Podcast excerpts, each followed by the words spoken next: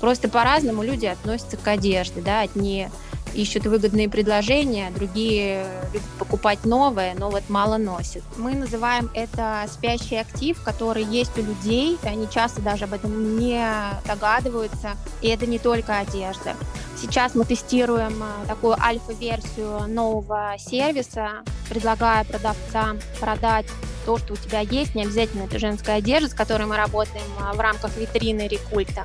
В других площадках действительно можно продавать, нужно знать как, уметь. Те, кто этим занимается, у них стабильно по 1-4 продажи в день, мы это знаем, и посмотреть, как отреагируют люди.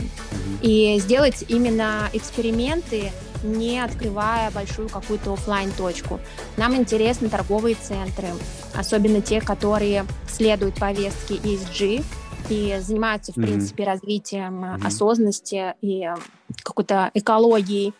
Ну что, всем привет! Мы снова в нашей виртуальной подкастной фэшн-прокачке. А, я Ольга Штейнберг, автор телеграм-канала «Фэшн Прокачка» и специалист по коммуникациям, и мой прекрасный соведущий Женя Горцев. И сегодня мы решили поговорить про ресейл.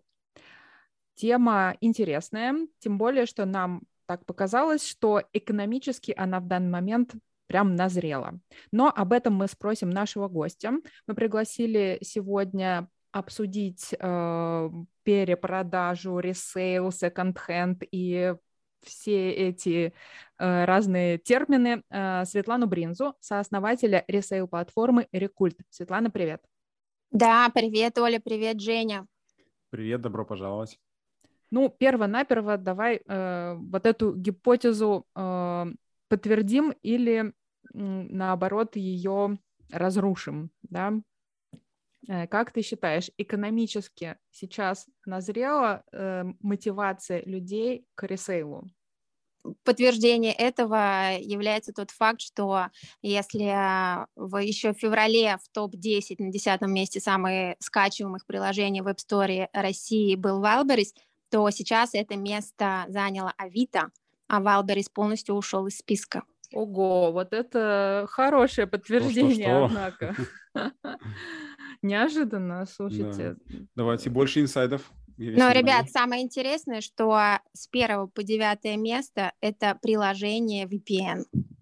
А, Светлана, давай а, начнем с того, а, что все-таки ты сооснователь ресейл-платформы, и расскажи нам, пожалуйста, что представляет из себя, собственно говоря, ресейл-платформа, что она перепродает, откуда берутся эти вещи second-hand или там вещи э, бывшего употребления, или как вы их называете, может быть, есть какие-то более приятные термины. Ну да, терминов очень много, и это онлайн-комиссионка, и second-hand, и ресейл-платформа, и это БУ вещи не очень, да, благозвучное название. Мы называем вещи бывших владельцев, а, ну, то есть очень много, как можно это определить, но смысл от этого не меняется. Это те вещи, которые больше кому-то не нужны, но они в хорошем состоянии. Так, и что представляет собой э, ресейл-платформа э, именно Рекульс, да? Чем, например, э, она отличается от Авито, от Юлы? Вот сегодня была новость о том, что Яндекс запустил тоже ресейл э, внутри своей платформы. В чем отличие? А, да, Рекульт э, – это сервис для продавцов и покупателей, и принципиальное отличие в том, что мы для продавцов делаем продажу одежды под ключ. Это одежда, обувь, аксессуары. Мы полностью берем на себя все хлопоты. Не нужно больше ничего фотографировать, размещать, торговаться. Не нужно ходить на почту, отправлять посылки. Достаточно просто передать свои вещи нам и э, получить деньги с продажи на карту. А для покупателей наше принципиальное отличие в том, что мы перед тем, как выложить любую вещь на витрину, мы ее тщательно осматриваем, мы гарантируем, что все вещи в идеальном состоянии, они ничем не отличаются от тех, что в торговых центрах, кроме того, что на них нет магазинной бирки, и они дешевле в 2-5 раз. А сейчас и того больше, потому что цены выросли от 30 до 80 процентов, а мы еще остаемся в, во времени до конца февраля. Света, а что это за люди, которые то ли не пользуются своими вещами вообще, то ли пользуются ими так, что они как новые?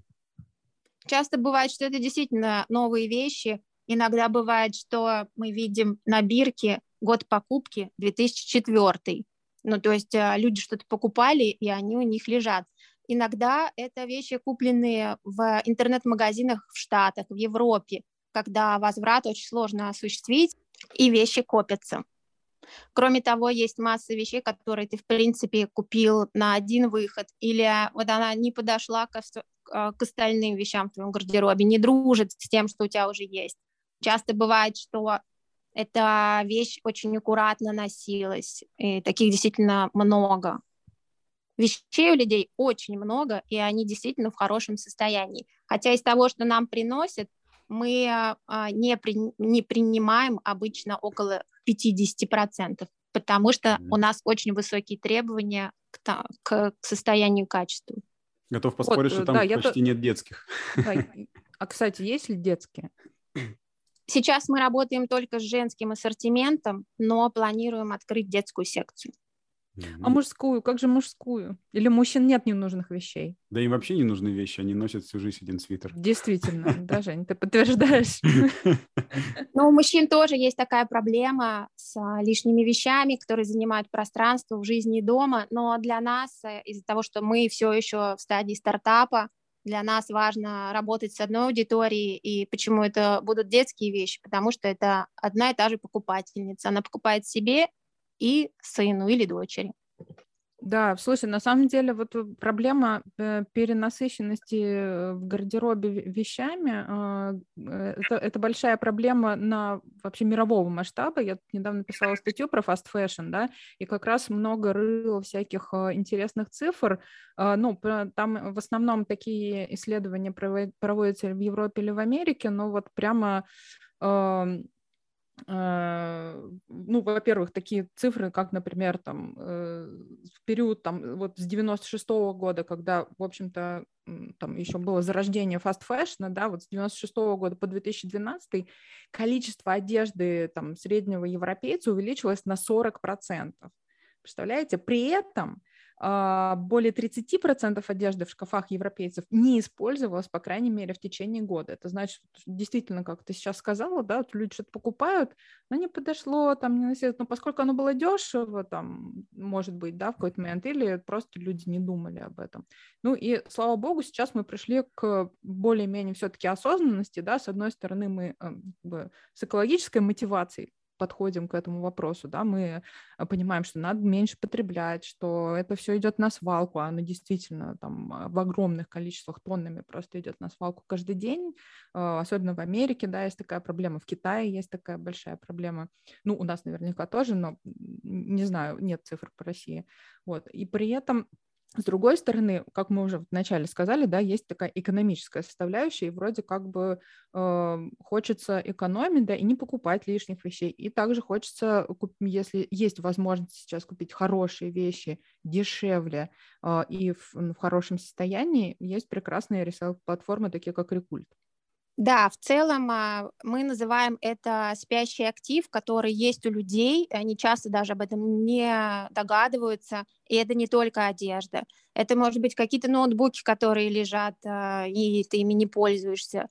Это видеоняни, это детский самокат, который у тебя стоит. Но а, огромное количество людей не идут их продавать сами, потому что это хлопоты, продавать самому это действительно много времени занимает. Нужно быть готовым к разным ситуациям. И не все готовы э, идти в это. У многих нет опыта, кто-то не хочет, а кто-то считает, что он должен заниматься своим делом, что он больше заработает за часы, что потратит на продажи ненужных ему вещей. Я вот абсолютно Понимаю согласна. У меня, например, ни, никогда не получается продавать на вот этих открытых платформах, потому что, во-первых, я совершенно точно понимаю, что мне лень нормально фотографировать вещи, а, и, возможно, из-за этого они плохо продаются. Потому что мы же все время говорим, Жень, помнишь, да, когда мы говорим про О, это вот интернет-магазине должна быть хорошая фотка. Контент, контент это король, да, контент, там все такое. Но я прям реально не могу. Мне настолько лень это делать, ну, наверное, поэтому меня и не продается. Я не знаю, всегда такая наверное. проблема. На других площадках действительно можно продавать, нужно знать как, уметь, те, кто этим занимается, у них стабильно по 1-4 продажи в день, мы это знаем. Мы сами сотрудничаем а, с такими людьми и а, планируем предложить клиентам Рекульт продавать не только женскую одежду, которую мы выставляем к себе на витрину, но и все остальные предметы быта, товары для дома. Можно будет просто сдать в Рекульт, и они будут проданы на открытых площадках благодаря нашим партнерам, а владельцу вещей будут перечислены деньги. Угу. Ну что ж, э, вполне убедительная схема. Я вот прям только за, потому что, и мне кажется, э, в принципе, да, успех э, ресейл-платформ, которые берут на себя вот весь, всю эту головную боль, в общем-то, в этом, да, чтобы предоставить людям сервис, который избавит их от головной боли. По-моему, вполне себе справедливо. Угу. Я, а, честно говоря, слушаю и готов в этом поучаствовать уже. Да, вот, и я, я, я прям слышу, как ты в голове перебираешь предметы, от которых ты хочешь дома избавиться. Эх, да. да. А квартиры подержанные вы продаете? Не, надо квартиру продавать. Слушайте, у меня такой вопрос следующий. С вещами, ну, мы поняли, да, то есть одежду в хорошем состоянии и так далее. Но я вот, эм, как бы, есть такое представление, что э, в ресейле, в ресейле участвует только люкс там или какие-то премиальные бренды. Вот э, каким образом э, у вас это построено? Как там берете ли вы на перепродажу например, предметы масс-маркета, а может быть, это невыгодно? Мы тестировали разные гипотезы, и а, одно время мы не брали масс-маркет совсем вот, да, низкого ценового сегмента. Мы остановились на масс-маркете достойном. Это вещь в рознице от 5000 рублей. Такую мы сейчас принимаем. А, мы не работаем с тяжелым люксом. Мы, основной наш ассортимент – это middle сегмент – и э, есть немножечко вот такого э, верхнеуровневого масс-маркета и э, премиум. Но масс-маркет сейчас, из-за того, что все изменилось, цены так выросли, мы вернемся к тому, чтобы работать с масс-маркетом, но, скорее всего, это не будет э, такие бренды, как Gloria Jeans и Трикотаж Твое, но остальные бренды мы возьмем. А, а как определяется а, уровень а, брендов, которые вы можете брать, которые нет? По, по эм, цене, который, по которой изначально был куплен товар, или по той, которую вы выставляете на перепродажу, то есть дешевле? Ну, это понятно, да, что когда вы купили новый автомобиль и отъехали от салона 15 метров, автомобиль сразу потерял в цене. Но э, с одеждой мы, конечно, ориентируемся на розничную цену, мы смотрим, сколько это стоит на вторичном рынке. В целом мы сразу же снимем 50% с вещи, если она новая и с биркой. И снимем, а, да, сделаем большую оценку 60-70% на вещи, которые БУ. Угу. То есть ваша задача, когда вы получаете, оценить э, в сравнении с новыми вещами, которые продаются в магазинах. Мы ориентируемся на два критерия. Это цена у бренда и цена на вторичном рынке. И от этого принимаем решение, берем мы эту вещь и по какой цене. Угу. А должен ли продавец, э, ну, тот человек, который предоставляет вам вещь, как-то согласиться с этой ценой, или он уже изначально отдает и все, как бы забыл, и сколько будет, столько будет? Да, мы согласовываем цену продажи, заранее, перед тем, как выставить на витрину эту вещь. При этом у нас есть три цены. Первая, по которой мы сразу же отдаем это на сайт. И если вещь долго не не продается, то мы э, согласовываем уценку, что она будет уценена на какой-то процент. И если опять э, не выкуплена никем, то мы еще раз ее уценим. И все эти три цены продавец, владелец вещей согласовывает с нами заранее. Так, понятно. А можешь немножко подробнее рассказать, как проходят процессы внутри ресейл-платформы? Потому что, ну, у вас же, наверное, большое количество входящих да, вещей, а, обращений. А, да. Как, как устроена логистика? Это, наверное, как-то очень сложно, потому что, ну, когда ты просто магазин, у тебя вот есть там поставщик, или ты там где-то производишь, ты загрузил в грузовик, привез, э, там рассортировал, выложил и все продаешь. А здесь э, у тебя получается миллион вот этих э, поставщиков, ну, да, каждый со своими приколами, э, еще с каждым что-то надо согласовать, еще непонятно, как вещи оценить. Вот как вообще это все происходит? Ну, цепочка такая, продавец заполняет заявку у нас на сайте, дальше мы согласовываем время, когда приезжает курьер, забирает, в этом случае курьера оплачивает владелец вещей, или можно нам к нам привести самостоятельно. Мы находимся на Дмитровской. Есть клиенты из регионов, которые добровольно оплачивают посылки, пересылку с деком к нам а, до склада. Вещи попадают к нам, мы их осматриваем, сразу же э, отбираем то, что мы берем в продажу, что не берем по состоянию качества. Делаем опись, в которой мы отмечаем все позиции принятые, делаем ценообразование, и указываем, что там какая-то часть а, вещей мы не приняли. Отправляем это на согласование владельцу вещей, он говорит окей, не окей. Дальше, если то, что мы не приняли, человек хочет забрать, а, у него есть там какой-то период времени, в который можно приехать забрать, или мы отправим также курьером, или мы отдадим то, что не взяли на переработку, это тоже все происходит по согласованию.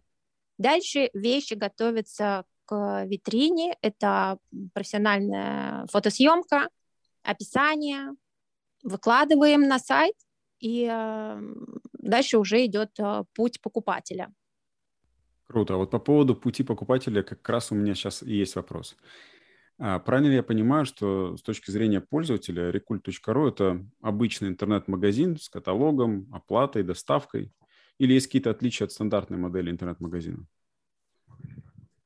Да, Жень, мы, в принципе, шли в сторону предоставления привычного сервиса, цивилизованного интернет-магазина для покупателей.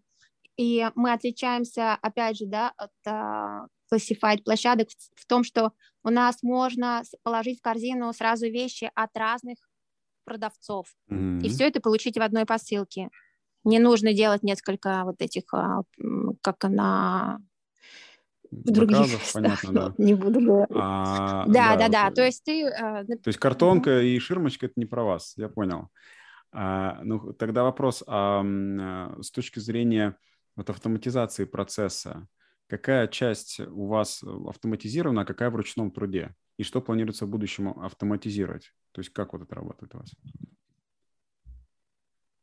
Вы да, э, мы в конце конце прошлого года привлекли инвестиции и, собственно, э, шли в сторону развития внутренней IT-инфраструктуры, создания уже да, такого полуавтоматизированного продукта, но все сломалось, во-первых, потому что люди, которых мы привлекли на создание, да, на техподдержку, они были из другой стороны, соседние рядом с нами, и и э, команда просто разошлась, и мы больше, да, не, мы не можем с ними сотрудничать, поэтому mm-hmm. это все при, при, пришлось бы пересобирать, а найти подходящих себе людей в команду, это, в общем, довольно-таки сложный процесс, поэтому сейчас мы с тем, что у нас э, есть, это минимальная автоматизация, у нас есть а, автоматическая выкладка на сайт из описи с комитентом. Комитент — это официальное, это юридическое название продавцов. Из описи с комитентом на витрину у нас а, вот эта вот часть а, работает самостоятельно. У нас есть интеграция с Авито, у нас там тоже есть магазин. Следующее, то, что нам необходимо и мы, что мы хотели делать, это личные кабинеты для продавцов, для того, чтобы mm-hmm. они могли самостоятельно видеть, что у них продалось, что нет, и по нажатию кнопки выводить э, свои деньги себе на карту. Да, пока сложно об этом говорить, потому что, как и все, на рынке с конца февраля мы тоже замерли и наблюдали, что будет и что делать дальше. У нас тоже миллион вопросов, но мы видим для себя новые возможности и пока вот тестируем новый сервис, о котором я рассказала, когда мы э, можем предложить людям продавать сразу все категории товаров, которые им больше не нужны, и э, рассматриваем партнерство с крупными e-ком-площадками. С крупными e-ком-площадками это значит, вы э, внутри этих площадок хотите э, себя э, представлять как магазин. Да, Оль, понимаешь, в чем дело? У нас раньше был наш основной канал продвижения, это Facebook, Instagram, он накрылся. Мы немножечко успели запрыгнуть в ТикТок, но и ТикТок накрылся. И, по сути дела, у нас э, сейчас э, мы ищем свой стабильный канал для привлечения продавцов и покупателей, даже скорее покупателей, потому что продавцы по-прежнему к нам идут органически.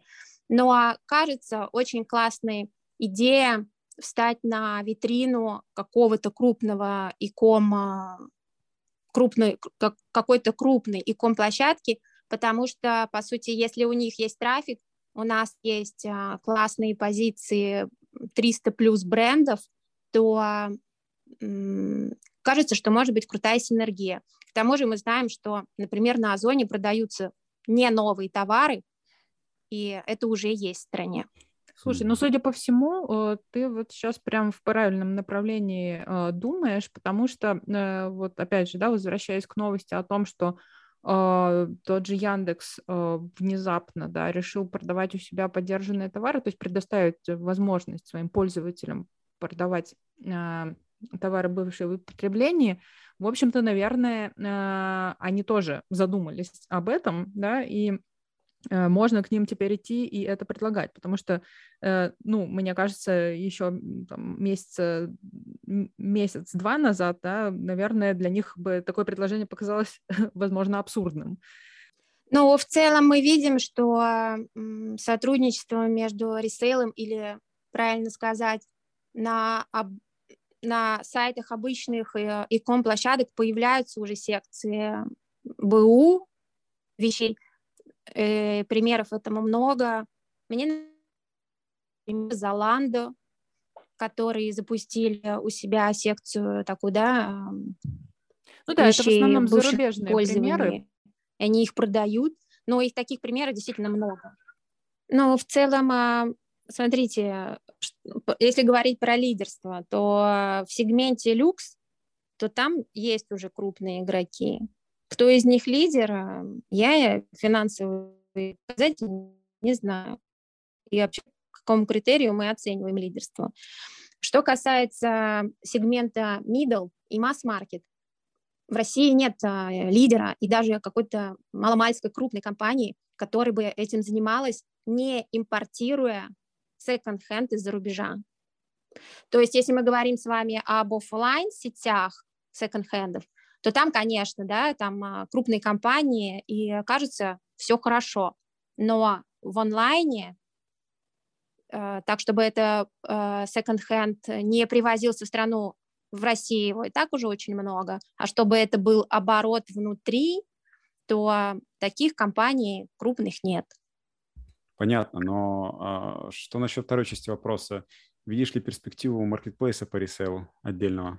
Потому что, почему спрашиваю? Потому что, в принципе, следующая логичная, рыночная, по крайней мере, э, шаг э, развития маркетплейсов, эпохи маркетплейсов, это нишевый маркетплейс, и они, и они в достаточно большом количестве уже появляются. Маркетплейсы — это когда у тебя много поставщиков и э, со, с большим количеством товаров. Мы сейчас э, всех поставщиков пропускаем через себя буквально, и, по сути, мы отвечаем перед а, покупателями главой. Но строить так, чтобы другие секонд-хенды или другие онлайн-комиссионки а, загружали свой товар к нам на сайт, эту модель мы не рассматриваем. По этой модели работают другие ребята в люксе. Это Оскели или Ну, вы люксе, же не только в люксе работаете. Так что да, но да, но приглашать на свою платформу другие магазины и строить из этого маркетплейс у нас таких планов нет. Mm-hmm. Да, Жень, видишь, здесь как бы из-за того, что вещи э, поддержаны, и нужно постоянно оценивать их э, там э, и качество, а если мы говорим про люкс, то и вообще э, их достоверность того, что они действительно брендовые, да, действительно настоящие. И э, мне кажется, вот сегмент э, именно ресейла, он накладывает дополнительные такие обязательства на продавцов, да, на, на э, магазин, который вообще все это организует. Поэтому, наверное, вот э, такой нюанс, он не дает возможности по классической схеме маркетплейса организовывать работу. Ну, я думаю, что на самом деле это возможно, только, видимо, еще рынок не созрел, потому что должны быть какие-то стандарты тогда приемки там и так далее. Это совершенно, конечно, отдельный вопрос. Вот. Но кажется, что когда-то в будущем это может быть логичным шагом, вот, когда уже э, он более, скажем так, зрелый станет рынок, более цивилизованный, что ли. Сейчас потому что все в этапе, э, на этапе стартапа, я так понимаю, до сих пор в плане каких-то общих понятий о работе на этом рынке. Каждый работает так, как считает нужным. Окей, а, хорошо, тогда у меня еще есть э, парочка вопросов. Вот эм, в вашей э, модели бизнеса возможно ли взаимодействие с офлайном? И есть ли планы по нему?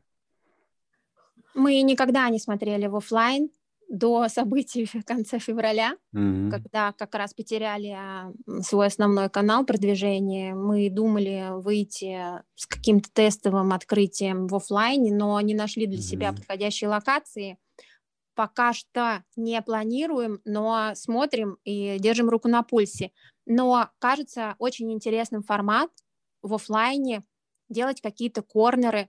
Например, если магазин продает э, джинсы, или да, какой-то там а, фокусируется на джинсовой одежде, то поставить туда корнер с джинсами БУ, которых у нас mm-hmm. много, и посмотреть, как отреагируют люди. Mm-hmm. И сделать именно эксперименты, не открывая большую какую-то офлайн точку Нам интересны торговые центры, особенно те, которые следуют повестке ESG, и занимаются, в mm-hmm. принципе, развитием mm-hmm. осознанности и какой-то экологией. Mm-hmm. Поэтому, если это офлайн, то скорее для нас это будет эксперимент, но мы видим себя как IT-компания и хотим развиваться mm-hmm. именно в онлайне.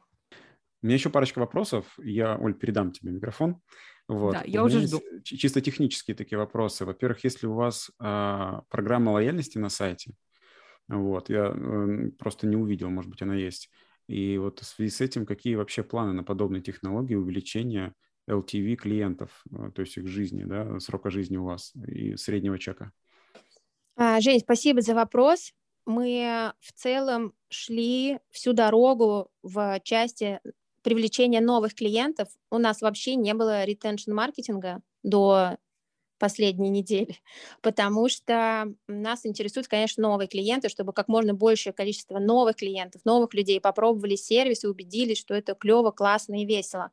Потому что мы видим, во-первых, э, что около 30% наших покупательниц, они никогда не покупали подержанные вещи.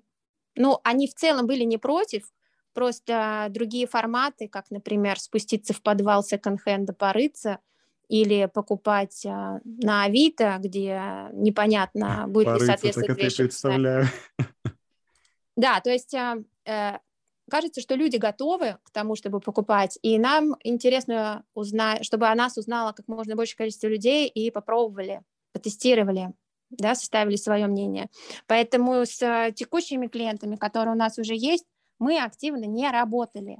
Мы видим, что они к нам а, хорошо а, возвращаются, у нас хорошие отзывы. Мы очень сильно стараемся, чтобы все были довольны, и впечатление от покупки а, одежды на ресейле было не меньшим, чем когда ты покупаешь что-то в бутике или там просто в известном магазине. То есть такое понятие очень... сервиса вы даже вводите? То есть ваша фишка не только цена, но еще и качество, в том числе услуги самой? Да, мы в целом хотим производить впечатление, особенно на новых покупателей, и покупки, заказы приходят а, в крафтовых коробках с бумагой тишью, внутри открытка. То есть а, мы понимаем... То же самое, только дешевле получается такая модель для, для покупателя, чтобы он не почувствовал разницы, да, и, и э, стал вас покупать дальше. Да, да. Классно. Знаете, э, ну это как бы такое, это правильная стратегия. Покупатель никогда не должен себя чувствовать там нищебродом, даже если он покупает очень дешевую вещь. Ну что а, ты сейчас вот это вот взял нет, и я, все я, я, я это скажу, потому что это важный момент, потому что кто-то думает, что, во-первых, продавая такое, ты как бы типа работаешь с такими людьми, а во-вторых, кто-то думает, что покупая такое, ты думаешь, работаешь с такими людьми, но это не так. И вот даже скажу слова покойного, приведу Андрея, забыл, владелец Натуры Сибирика, который был, вот э, у него же было порядка 50 брендов, там у них Планета Органика, что-то еще, у них куча всего, они же постоянно тестировали новые бренды. Но два, которых выстрелили у них, это Натура Сибирика и Бабушка Агафья. я не знаю, видели вы или нет когда-нибудь бутик бабушки Агафьи, там это крем, там баночка за 50 или за 100 рублей, это вообще реально классный бутик косметический. И это было потому, что у Андрея была такая, такая ну, принцип. Э, когда женщина приходит покупать себе косметику, даже самую дешевую, она должна чувствовать, что она покупает какую-то классную вещь и к ней относится как ну, к достойному человеку. Вот, поэтому это абсолютно правильно. Я считаю, что на этом надо сделать акцент. Вот, э, люби своего покупателя, заботься о нем, и даже э, если ты продаешь вещи со скидкой, грубо говоря, и я думаю, что они ответят взаимностью. Поэтому, я так понимаю, ваша, ваш бизнес – это ведь не только технологии, не, просто купить-продать, да, дешевле и дороже. Это же культура. Же не зря так называется э, компания Рекульт. Да, да, наше название произошло от двух слов «ресейл культура». Мы чувствуем себя ответственными за развитие этой культуры в России. Угу, спасибо большое. Да, Свет, можно я тогда еще вот э, как раз в тему того, что сейчас, э, в каком направлении мы сейчас пошли э, с нашей дискуссией.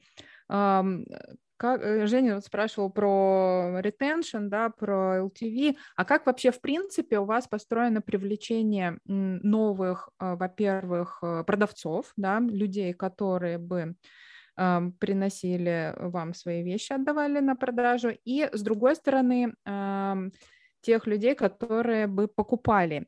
И одни и те же ли это люди, да, вот те, которые продают и покупают, либо они разные, а, либо это разные группы, где вы их ищете, а, как вообще выглядит э, портрет вот такого вот потребителя и портрет продавца?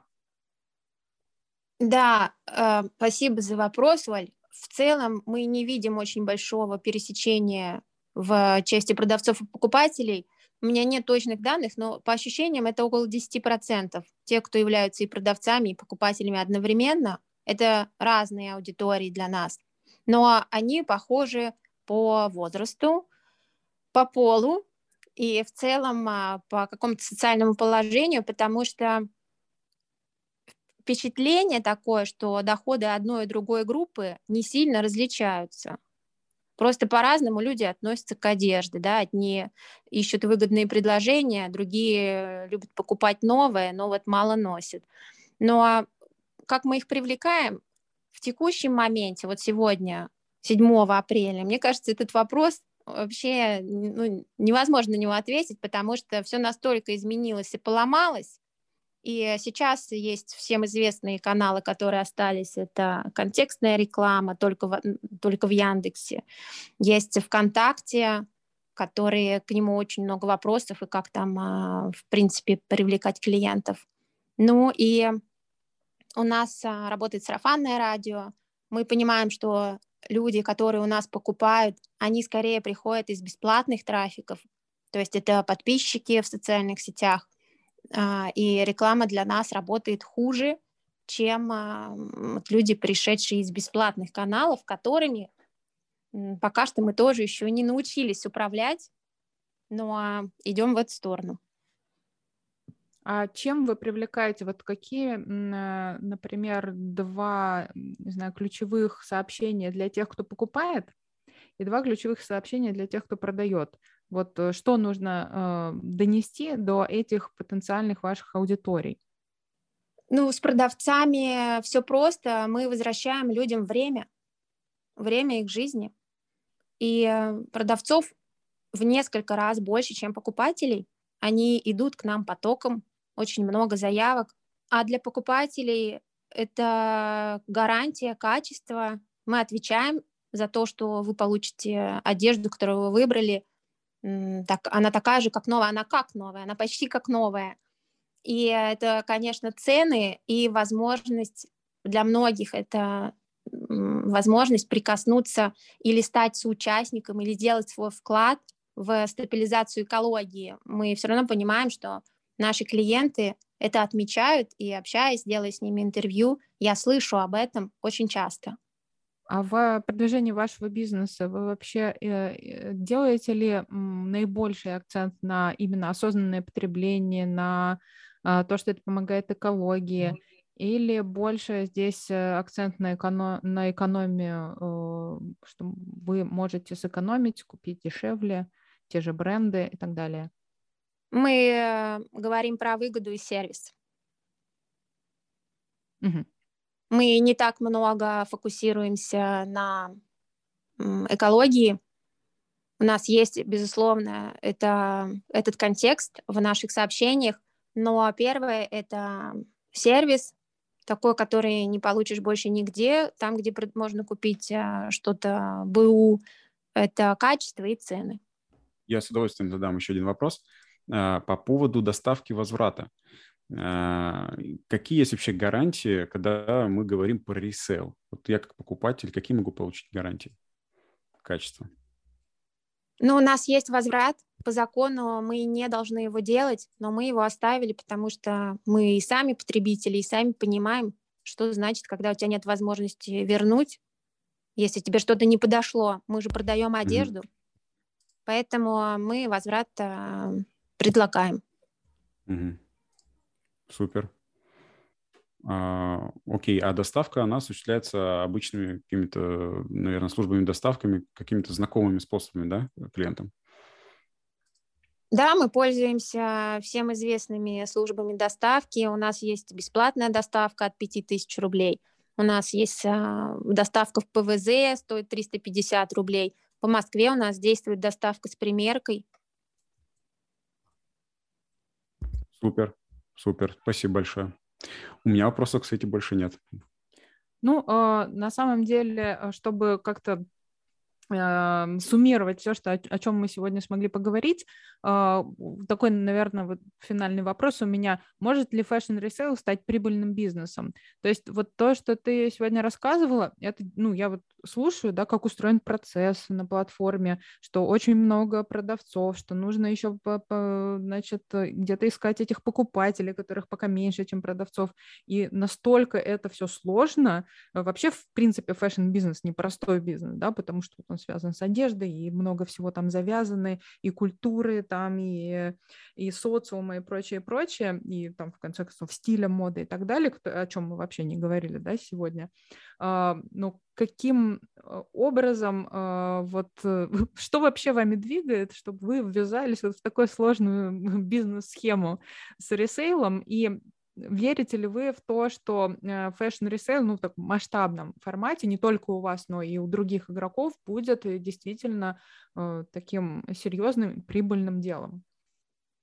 Ну, в стране уже есть прибыльные компании в ресейле, но в основном это офлайн, и это какая-то бутиковая история или секонд-хенды в подвалах. Они прибыльные, собственнику хватает. Но мы идем а, в сторону выстраивания такого, да, компании Wildberries, но в сегменте БУ. И а, что значит прибыльным? Это большой вопрос. Вот скажите, Озон – это прибыльная компания? Озон? Женя, Озон это прибыльная компания? Женя, не могу. А, я ну, дружу с Озоном. Смотрите, до, до просто недавних событий все подобные компании Озона, большие, да, растущие в России, они, как бы их, скажем так, э, успешность измерялась капитализацией, да, а не кэшем. Вот, поэтому капитализации, можно сказать, уже нет как таковой. Э, поэтому сейчас э, Озон, я бы так сказал, одна из компаний, которая может быть реально прибыльной. То есть все это время они инвестировали в то, чтобы расти, и как бы заветная мечта была догнать Wildberries. Сейчас непонятно, что с этим будет. Возможно, что с этой мечтой придется либо расстаться, либо пока отодвинуть. И они будут как раз инвестировать в то, чтобы э, получать э, прибыль. Поэтому Озон фактически, ну, как бы на бумаге она не является такой компанией, но она может ей стать, если ну, развернет курс, а она уже его разворачивает. Вот. Но, но это Все не верно. было целью. Надо понять, что это никогда не было у них целью. Вот, э, Все верно. Абсолютно так. А, и беда у них была отрицательная, когда, вот, да, ну, открытые источники. Но в чем речь? Потому что если ты реинвестируешь, вот здесь, э, мне кажется, важно, что компания ставит себе целью. Это или получать какой-то доход регулярный для собственника, или расти, чтобы занимать большую долю рынка. И, в общем, а, мне кажется, здесь нельзя говорить, можете быть прибыльным или нет, зависит, зависит от того, что ты хочешь.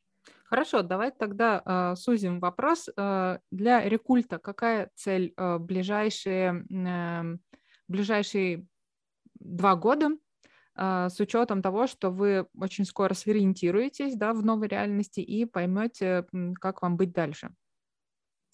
Э, сложный вопрос, потому что раньше мы шли только в рост, это инвестиционно зависимая история – а, за нами стоят венчурный фонд и бизнес-ангелы, и мы планировали в этом году привлекать следующий раунд инвестиций для того, чтобы а, наращивать пользовательскую базу и выстраивать IT-инфраструктуру а, самого продукта. Сейчас все так изменилось, сто раз уже об этом сказали, но что будет сейчас с инвестициями, непонятно. С одной стороны, есть мнение, что в России будет очень много рублей, у инвесторов, фондовый рынок э, вызывает все меньше доверия, а с другой стороны, венчурные инвестиции — это всегда с возможностью сделать какой-то экзит, то есть продать компанию или выйти на фондовую биржу. И вот вопрос теперь, можно ли в России... У нас и так была слабая культура экзитов, и стратегия покупали компании скажем, а, по не очень выгодным, не очень выгодные были сделки для основателей, для инвесторов. А что будет сейчас, вообще сложно что-то спрогнозировать. Мы слушаем мнение экспертов, смотрим, какие открываются возможности, а они открываются. Сейчас вот кто сможет перестроиться, тот и победил но мы, я пока не готова прям сказать, какая у нас а, будет впереди дорога. Мы смотрим на все, что может быть сейчас полезно в моменте. Мы сократили расходы и а, пробуем а, перестроиться. А мне знаете, что вспоминается подкаста? Жень, и мы говорим, вот сейчас все так поменялось, все так там, какие-то ситуации тяжело. И э, я, я бы, находясь посреди самоизоляции, да, 7 апреля, я бы думал, а чё, что, что может произойти? Еще, еще хуже что-то может быть? Оказывается, да. Это сложное время, но вот станет все-таки временем возможностей для многих, в том числе для вас. Ну да, это, вот. это мы уже, да, это мы уже обсудили, но тем не менее, а, с чего мы начали, тем я хочу и закончить, что в принципе, а, почему мы вообще сегодня обсуждали а, модель, бизнес-модель ресейла, говорили об этом много, потому что все-таки есть такая сейчас большая предрасположенность для развития этого сегмента, и будем смотреть, как, э, что будет получаться у игроков. Желаем рекульту э, всяческих успехов, да, и все-таки сориентироваться и выстроить, потому что потенциал, э, мне кажется, очень большой у сегмента. Поддерживаю. Большое спасибо. Ну что, Свет, спасибо тебе большое. А я напоминаю всем, что мы ждем ваших лайков, шеров и репостов. А, и также пишите нам в Телеграме, а, какие бы, может быть, темы вам были интересны. А мы с Женей всегда на связи. До новых да. эфиров. До Пока. встречи. Пока.